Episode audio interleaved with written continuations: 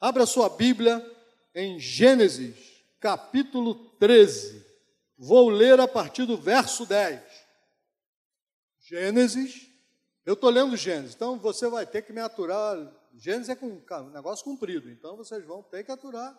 Mensagem de Gênesis, muitas, não serão poucas.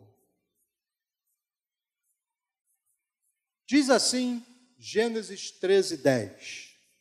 Levantou Ló os olhos e viu toda a campina do Jordão, que era toda bem regada, antes de haver o Senhor destruído Sodoma e Gomorra, como o jardim do Senhor, como a terra do Egito, como quem vai para Zoar.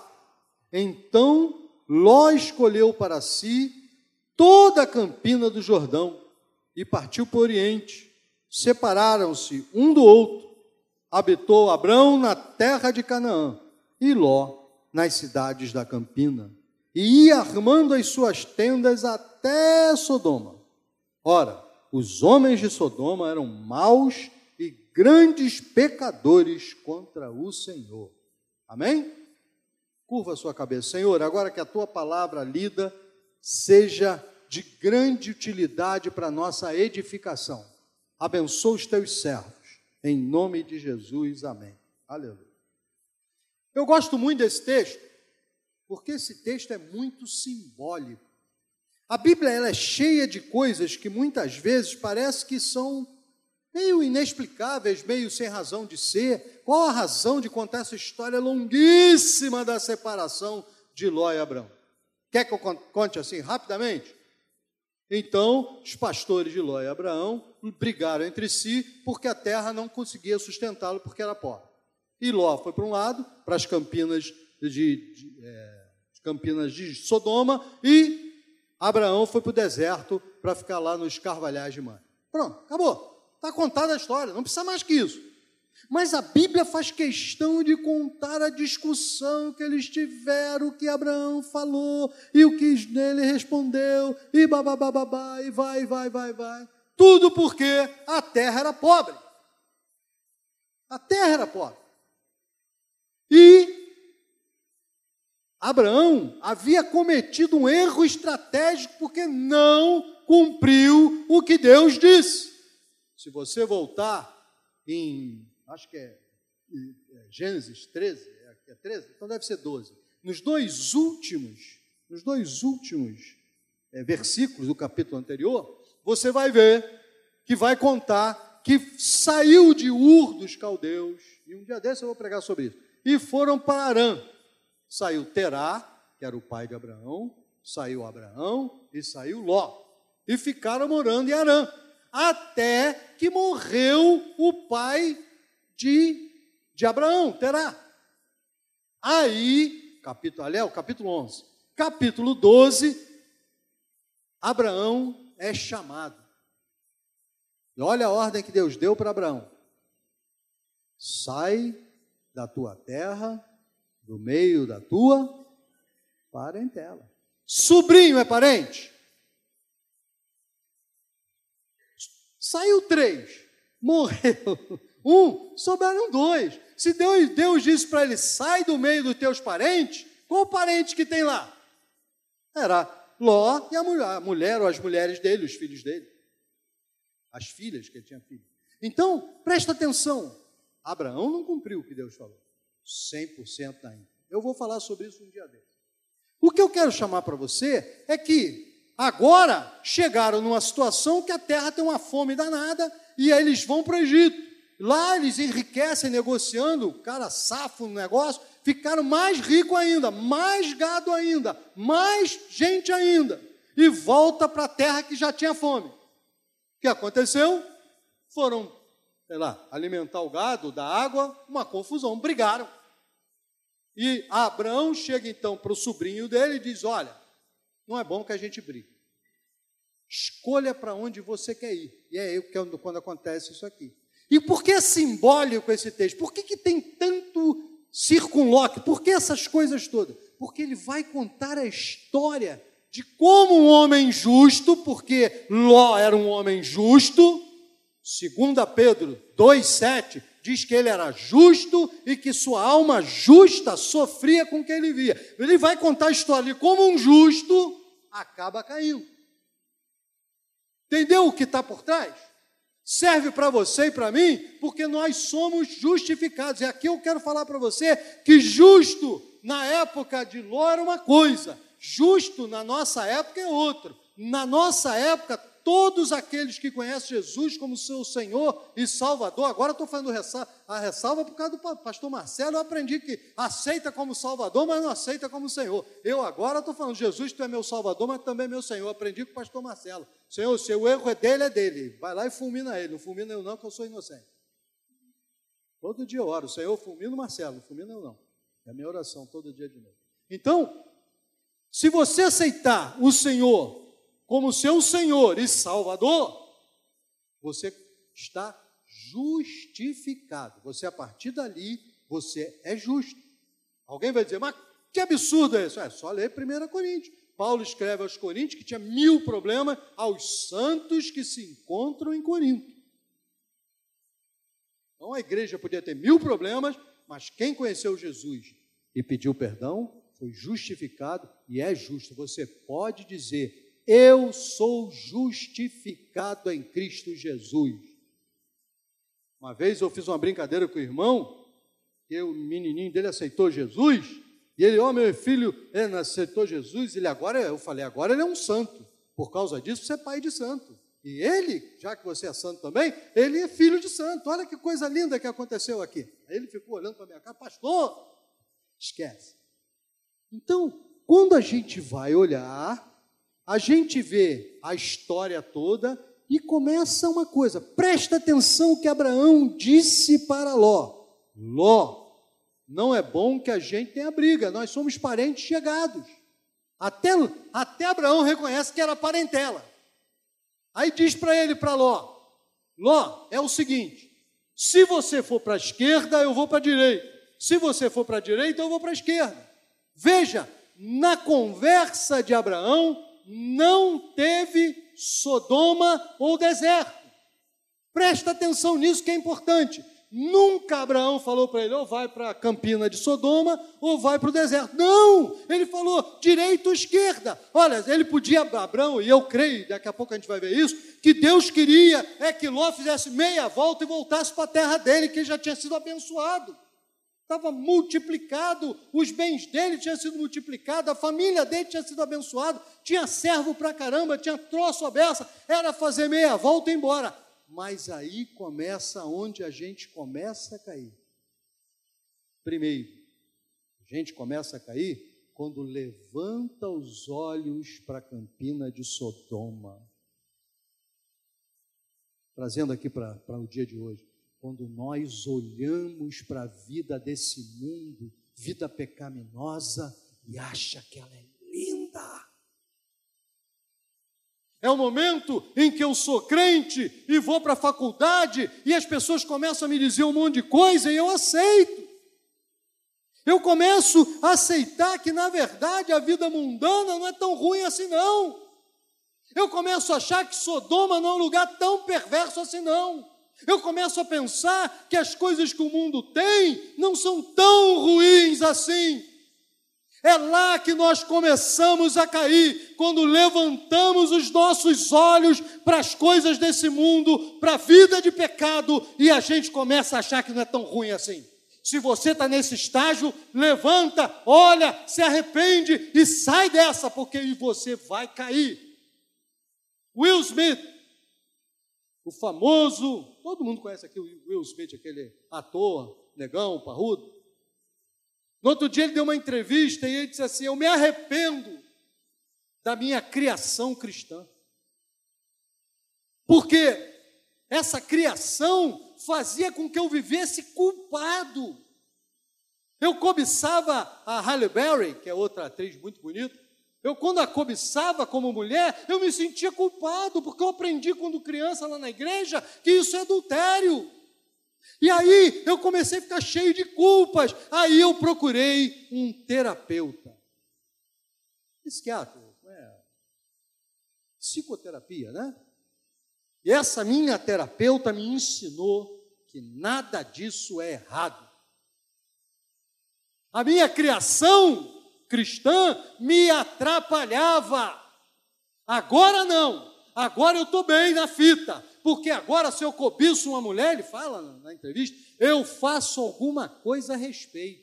Eu mando bilhetinho, eu telefono, eu mando telegrama, eu mando e-mail, eu canto. Eu fico pensando como a mulher dele deve se achar maravilhoso isso. Eu sei o que acontecia comigo se eu fizesse uma graça dessa com ela. Três dias depois eu ia acordar no hospital, entubado, né? abri o olho assim, não enxergar nada, o olho ainda estava inchado. A gente para de querer as coisas de Deus e acha que bom mesmo são os prazeres transitórios do pecado, bom mesmo é ir para um motel. Bom mesmo é na festa, como eu fiz um casamento, eu saí com a Erle cedo, porque aquele ambiente de crente não era para mim, para ela e para minhas filhas. Todo mundo bêbado. E quando você vê um monte de gente bêbada, começam a acontecer coisas muito sérias. Tem o irmão que desmunheca, tem o irmão que começa a querer arranjar confusão. A mesma coisa que acontece em qualquer lugar onde gente bebe. Eu chamei a minha mulher e disse: Vamos embora. Isso aqui não está para nós, não. Festa de gente crente, porque olharam para Sodoma. Lembra-te disso, irmão. Não levanta os seus olhos para esse mundo, porque eles vão dizer para você que bom mesmo é a vitória nesse mundo.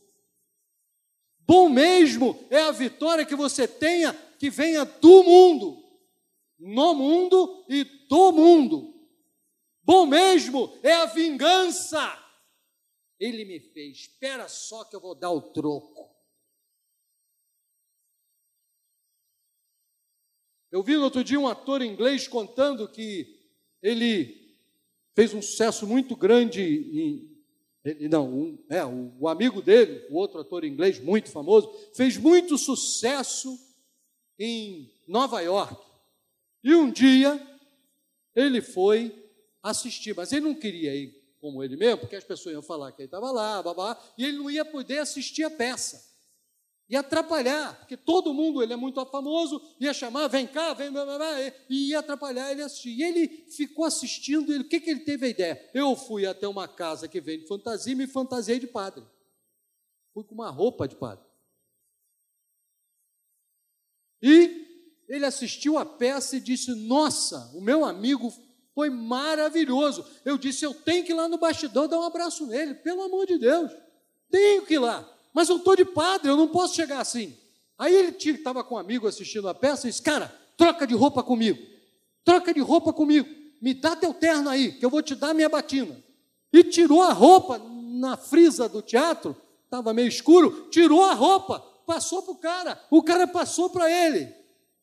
No dia seguinte saiu no jornal: comoção no teatro quando um padre católico ficou nu.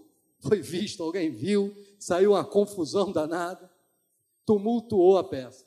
Passaram-se cinco anos. Cinco anos. Era o ator, que o que estava de padre era o pastor Richard, era o, era o ator Richard Harris, muito famoso nos anos 70 e 80, e quem estava no palco era o, o ator também britânico Peter O'Toole, muito famoso também. E ele, o Richard Harris, que estava lá de padre, estava fazendo um sucesso danado em Nova York e decidiu sair em excursão e terminar a peça numa cidade pequenininha no norte da Inglaterra. E foi para lá. E está ele nesse, nessa peça, ele cantava, está ele cantando, daqui a pouco um tumulto danado. Ele para a orquestra, o que, que está vendo? E eu vou ouvir só uma voz lá de trás. Sou eu, Peter O'Toole, e eu estou vestido de freira. Vingança. Vingança. Muitos de nós acham que bacana é se vingar.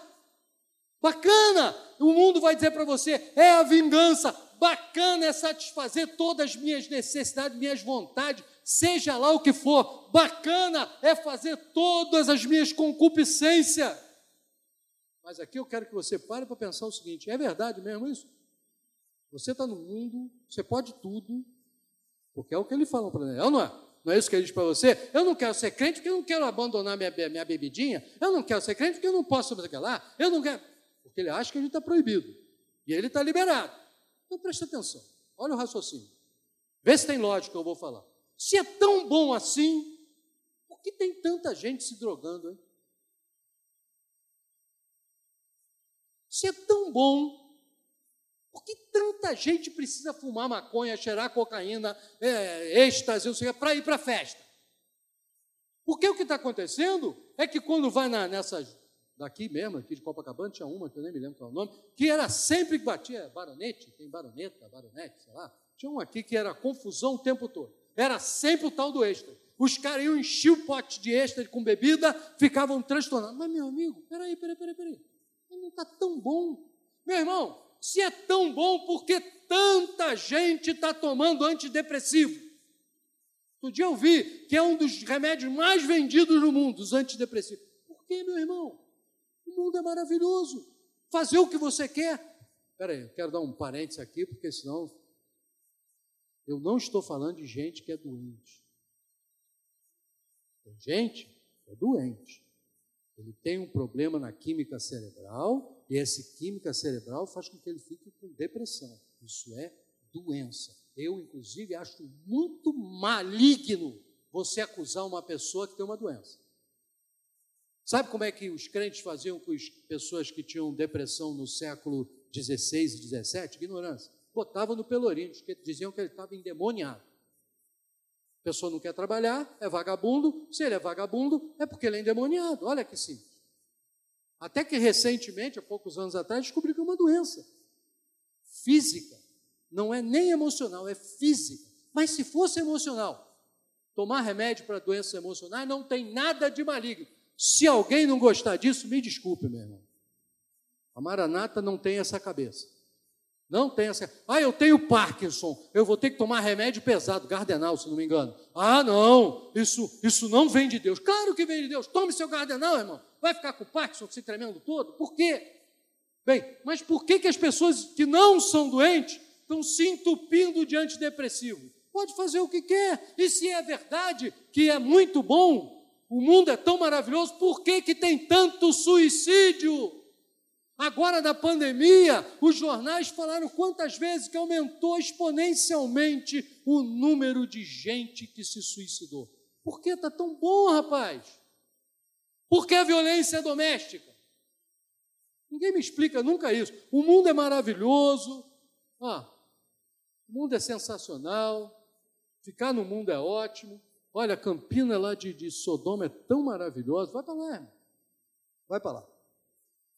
O que a gente devia estar pensando é o seguinte: presta atenção aqui em mim. O mundo te promete, mas não entrega. Ele te promete uma felicidade que ele não tem. Ele te promete uma, uma vida maravilhosa que ele não tem. Ele promete, mas não cumpre. Eu olho o jogador de futebol. Você olha, caramba, os caras estão. Você diz, eu queria ser um desses. Não é assim? Maravilhoso. Você devia conhecer a vida dele para ver se isso é verdade mesmo. Vê os atores que você ouve aí na, todo o tempo na televisão, fulano, não sei o que lá, e bababá. Eu olho assim, ligo minha televisão, tem uma atriz lá que já teve oito casamentos dando conselho matrimonial. Será que é essa a pessoa que eu tenho que buscar? Ou será que é o pastor Marcelo que está casado há mais tempo que ele gosta de lembrar, não é verdade? É que nem eu. Vou fazer 44 anos esse ano. Com quem você acha que. Quem o casamento deu mais certo? O meu e do Marcelo ou da Anitta, que durou um ano? Ou de. Acho que não chegou nem um ano, alguns meses, um mês. Quem deu mais certo, irmão? De quem você deveria buscar conselho para o seu casamento? Você casou agora há pouco tempo, um ano, não é isso? De quem que você deveria buscar conselho? É do Marcelo, pastor Marcelo, que está casado com Elisa há mil anos? De mim? Ou é de quem ficou casado seis meses e não deu certo? O mundo, ele quer te convencer Sabe por quê? Porque depois que você olhar a Campina de Sodoma, Diz a escritura que acabamos, acabamos de ler que ele ia paulatinamente se aproximando da cidade. Você olha e sabe o que, que você olhar? Depois que você olhar, sabe o que, que você faz? Você vai se aproximando cada vez mais para perto das coisas desse mundo, da vida de pecado. Você, se alguém perguntar para você como você chegou aqui, você não sabe dizer. Eu me lembro de duas meninas, uma delas eu casei. Gente, elas foram criadas na igreja. Todo domingo estavam lá, mas se você olhar hoje o Facebook, é só vestido aqui, ó. Não é mini saia. Eu acho que mini saia é aqui, sei lá. Não é mini saia, é uma maxi tanga. Sabe aquilo que o índio usa? ela botou um maiorzinho um pouco do que o índio usa. Irmãos, ela foi criada na igreja. Mas não sente, irmãos, não sente mais mal nenhum. Você vai sendo atraído, atraído, atraído, e você vai se aproximando. E aí, quando veio a guerra dos cinco reis contra quatro, Ló foi preso. Aí sabe o que, que Ló pensou? Ficar na campina é muito perigoso. Eu vou para dentro da cidade. Lá é que é bom. Deixa eu contar para você que você, na grande maioria das vezes, vai ouvir gente falando para você assim: ó, não seja tão radical. Quantos já ouviram isso aí? Não seja tão radical. Tenha uma mente mais aberta. Não fica condenando tudo e a todos. Participa. É uma vez só. Por que, que você está agindo dessa maneira tão limitada? Se aproxima um pouquinho mais de, de Sodoma. Você está muito longe, é muito perigoso. Presta atenção, vocês de cima que são mais jovens. Se você não estiver vigiando, você vai cair. Eu entrei na faculdade, eu tinha 32 anos.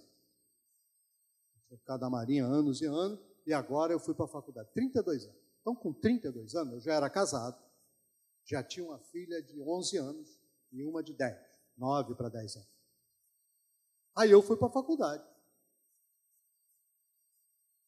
Você sabe o que os meus colegas diziam para mim? Nós vamos ter aqui uma festa do cabide. Sabe o que é festa do cabide? Festa do cabide é aquele que bota um cabide do lado de fora e todo mundo, homem e mulher, bota a roupa lá pendurada. Fica só de calcinha e sutiã as mulheres se quiser o sutiã, e homem só de cueca. Me chamaram. Aí eu disse, gente, eu sou casado. Ah, você é casado, mas. Vocês acham que a gente, pastor, não passa por essas coisas, não? Eu gostaria um dia que o Marcelo contasse da, da história, dele lá na orquestra. Porque é orquestra, né? não é conjunto de rock. Não é o Iron Maiden. É uma orquestra sinfônica. Irmãos, presta atenção, vocês que estão indo para a faculdade, vigia! Vigia, porque o mundo vai dizer para você que você é radical demais, você não tem tempo para isso, você é muito jovem, você tem que experimentar. Uma menina de 13 anos, numa das nossas igrejas, foi pega beijando outra menina. Eu conheço essa menina desde dois aninhos. A mãe chegou e falou: Mas minha filha, por que isso? Porque, como disse meu professor, eu tenho que experimentar para saber se eu gosto ou não. É isso, irmão. É isso que está acontecendo com os nossos netos e os nossos filhos. Você entende porque eu digo que nós não temos direito de parar de orar? Nós não temos direito. Tem que cair por terra toda obra de Satanás na nossa vida, da nossa família e dos nossos filhos. Nós não vamos desistir dele, em nome de Jesus. Você tem que ficar longe desse mundo, irmão. Não seja atraído para lá. Você sabe qual é a fama que eu tenho? Isso aí não devia nem falar. Está gravando, irmão? Oh, Mas eu vou falar. Na Marinha, Sabe qual era a fama que eu tinha? Eu era gay. Veja eu, cascadurense, da boa cepa, nascido e criado, bebi da água lá de Cascadura e agora na Marinha, eu era gay. Porque todas as vezes que as coisas começavam a não prestar, eu vazava. Então, se tem as meninas e eu vazo, só tem um significado. Eu sou gay. Na faculdade, você sabe qual era a minha fama? Eu era gay. Ou nós nos tornamos radicais na nossa fé e nos nossos princípios, ou quando você acordar, você está tendo uma vida longe de Cristo, longe de Deus, uma vida de vergonha. Desculpe, meus irmãos, a, a gente está acostumado demais com água com açúcar. Eu não vim aqui para dar água com açúcar para Copacabana. Eu não vim para cá assim. Eu não vim para dar água com açúcar. Você sabe como você cai, menino? Moça, moço, homem, mulher. Você se afasta de Deus um passo de cada vez. Não é de uma vez só. Você vai se apartando, se apartando, se apartando. Sem perceber, a gente vai se afastando. Um passo. Eu já não tenho vontade de vir para o culto. Eu não tenho trabalho. Mas eu estou tão cansado. Eu só vim descobrir o que é verdadeiramente estar cansado foi quando eu tive que assumir a minha casa porque minha mulher ficou doente. Eu quero dizer para as mulheres, eu passei a ser admirador de vocês. É impossível fazer o que uma mulher faz no tempo que ela faz porque a mulher, eu levo uma vida para fazer um negócio. Minha mulher era pum, pum, pá, pum, pá. E de noite, vim para a igreja. Homens, nunca, nem de brincadeira, fale que ela não fez nada enquanto você foi trabalhar. Não faça uma coisa dessa, que isso é pecado. É pecado fazer uma coisa dessa. Ela trabalhou pra caramba, eu sei o quanto é duro. Eu, meu apartamento é um apartamento de 18 quartos com 450 metros quadrados. É um apartamento comum. Que trabalho que dá, gente. Limpar banheiro não vem de Jesus. Já cheguei a essa conclusão. Tem algum lugar na Bíblia que fala isso? Tem que ter. Sem perceber, você se afasta, depois dá mais um passo e esfria. Depois você dá mais um passo e vai perdendo o vício, aquilo que fazia você ter prazer em Cristo, vai morrendo em você. Talvez tenha gente aqui já nessa fase. Foi se afastando, se afastando, se afastando, começou a vir para a igreja por obrigação. Sabe como é que começa normalmente essa história? Começa assim: o que, que tem? Todo mundo faz. Depois, a gente não é só o que, que tem, a gente passa a defender as coisas do mundo. Você está sendo muito radical, o que é isso? Não, pai, por que, que eu não posso fazer? Olha lá a filha do pastor que faz. Olha lá minha amiga que é não sei o que lá que faz. Olha lá outro que faz. Irmãos, olha para mim, você precisa vigiar, porque senão você começa a defender as coisas do mundo. Nós não fomos chamados para defender coisas do mundo, nós fomos chamados para destruir as obras do diabo. Foi para isso que eu e você fomos chamados. Se você não gostar, desculpe, irmão, é assim que eu creio. Depois a gente vira isentão. Gente, eu não sou dessa igual. A maior alegria do isentão gospel, sabe qual é, Marcelo? É quando eles dizem assim: ah, você é crente, mas não é igual a esses também. Ah, eles se sentem glorificados. Eu me lembro nessa igreja, quando um dia uma menina falou para mim, nessa igreja, falou para mim assim: Pastor, graças a Deus a moda desse ano é a saia bem comprida. Porque eu me senti horrível vir com essa saia compridona, pleno domingo andando na praia. O que, que iam pensar de mim? Eu estava com o meu botão, pensei, eles vão, iam pensar que você é crente, mas estava errado. Finalmente, irmão, a gente fecha o caminho, a gente começa. O que, que tem? Depois a gente começa a defender. E sabe onde a gente para? Vai para o Facebook dos seus amigos. Todo mundo condenando a igreja, atacando. E são os crentes. São os crentes que falam que a igreja persegue preto. São os crentes que falam que a igreja se esqueceu de todo mundo. São os crentes que falam que a igreja não gosta de pobre. São os crentes. Não é o mundo. Você vai se esfriando e se torna acusador do irmão. Roubou o trabalho de Satanás. Pensa bem antes de escrever besteira no seu Facebook. Pensa bem, antes de ficar falando um monte de abobrinha que todo mundo lê, para que você no final ganhe o seguinte: ah, você é crente, mas não é igual a esse. Ah, eu não sou mesmo, eu sou muito superior a eles todos. Vou dizer para você uma pergunta bíblica: quem é você que julga servo alheio?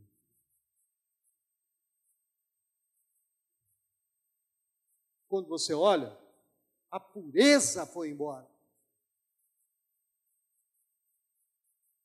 Quando você olha, a sua internet é só pornografia. Quando você olha, a santidade foi embora, você não se importa mais de ser uma pessoa santa para Jesus, o testemunho acabou. Quando você olha, você está igual Demas, que tendo amado o presente século, abandona o Evangelho. Você está igual a Judas Iscariotes. Eu, eu fui logo na ferida. É Judas. Você acha que Jesus vai te ressuscitar no último dia? Você negando, atacando, ofendendo, agredindo? Você acredita mesmo que esse evangelhozinho medíocre? Marcelo falou muito bem, pastor Marcelo falou muito bem. Esse ano é eleitoral. Daqui a pouco tem irmão um no pescoço do outro. Misericórdia, irmãos. Nós somos crentes. Ah, eu vou votar no Bolsonaro. Ótimo, vote. Não precisa fazer propaganda. Ah, eu vou votar no Lula. Ótimo, vote. Não precisa propaganda. Ah, mas eu não vou votar no meu Facebook? Não. Como é que eu não boto nas coisas que eu faço no, Zap, etc? Por que, que eu consigo? Olha para mim, meu irmão, olha para o Marcelo. Você já viu o pastor Marcelo falando de PT, de, de pessoal, de Bolsonaro, de não sei o que aqui? Acorda, meu irmão, acorda. Porque o terceiro modo que acontece é que você fica anestesiado. Olha para mim, irmãos, porque isso é importantíssimo. Você tem que lutar antes de ficar anestesiado. Eu já citei, 2 Pedro 2,7 vai dizer que ele era justo e que sua alma justa, logo, sofria com o que ele via em Sodoma. Ele sofria, chorava, reclamava, orava, só não fazia uma coisa. Sabe o que ele não fazia? Ele não ia embora. Ele não ia embora porque lá estavam os seus negócios. Vou abrir mão? Lá estavam os seus bens, lá estavam os seus amigos, lá estavam os amigos das suas filhas. Ele não ia embora. De início, irmão, quando você chega na faculdade, você fica horrorizado com o que você vê.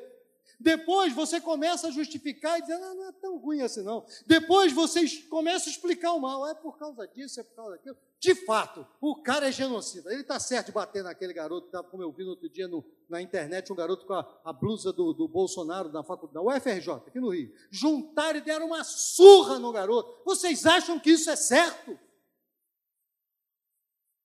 Vocês acham que é certo eu pegar alguém que está com a camisa vermelha do PT e dar uma coça nele? Você acha que isso é certo? Que tipo de crente somos nós, irmão? Porque eu olho e sabe o que eu vejo? Você já ouviu falar naquele MMA, UFC, essa briga que tem aí, que não tem regra, uma pancadaria danada? Pois eu fico vendo os crentes assistindo. Tem que matar! Deu um soco, tinha que arrebentar! Eu não acreditei. minha mulher me mostrou aqui o que ele está comentando. Menino, que eu conheço desde garotinho na igreja. Tem que furar o olho, tem que quebrar o nariz, tem que isso. Meus irmãos, se pegar você e botar lá no Maracanã para o leão pegar você, todo mundo vai aplaudir. Não se engane. No princípio a gente fica horrorizado. Depois a gente justifica. Depois explica, irmão. E a gente vai cauterizando o nosso coração. É por isso, irmãos, que eu parei de ver negócio de jornal porque eu começo a, a ficar tão irado que eu apoio qualquer coisa. Tem que matar esse cara facada. Tem que puxar para a rua e matar a paulada. Um dia desse, eu acho que eu contei aqui, eu estava falando isso para minha filha, tem que dar uma coça, tem que arrebentar. E a minha netinha ouviu e disse, não, vovô, não. Dez mandamentos, dez mandamentos. Foi lá pegar a biblinha dela com desenho, abriu, ó, aqui, ó, Moisés, Moisés. Que vergonha. Minha neta teve que chamar a minha atenção. Minha neta, que ontem estava minha, minha filha tinha contado a história de Noé para ela e perguntou para ela: e aí, o que aconteceu? Ah, aconteceu que Noé fez uma arca. E depois? Ah, depois os bichinhos todos. Ah, e depois? Depois choveu. E depois? Aí depois ele ficou 40 anos dentro da barriga da baleia. Essa menina que conhece essa profundidade de Bíblia me repreendeu com toda a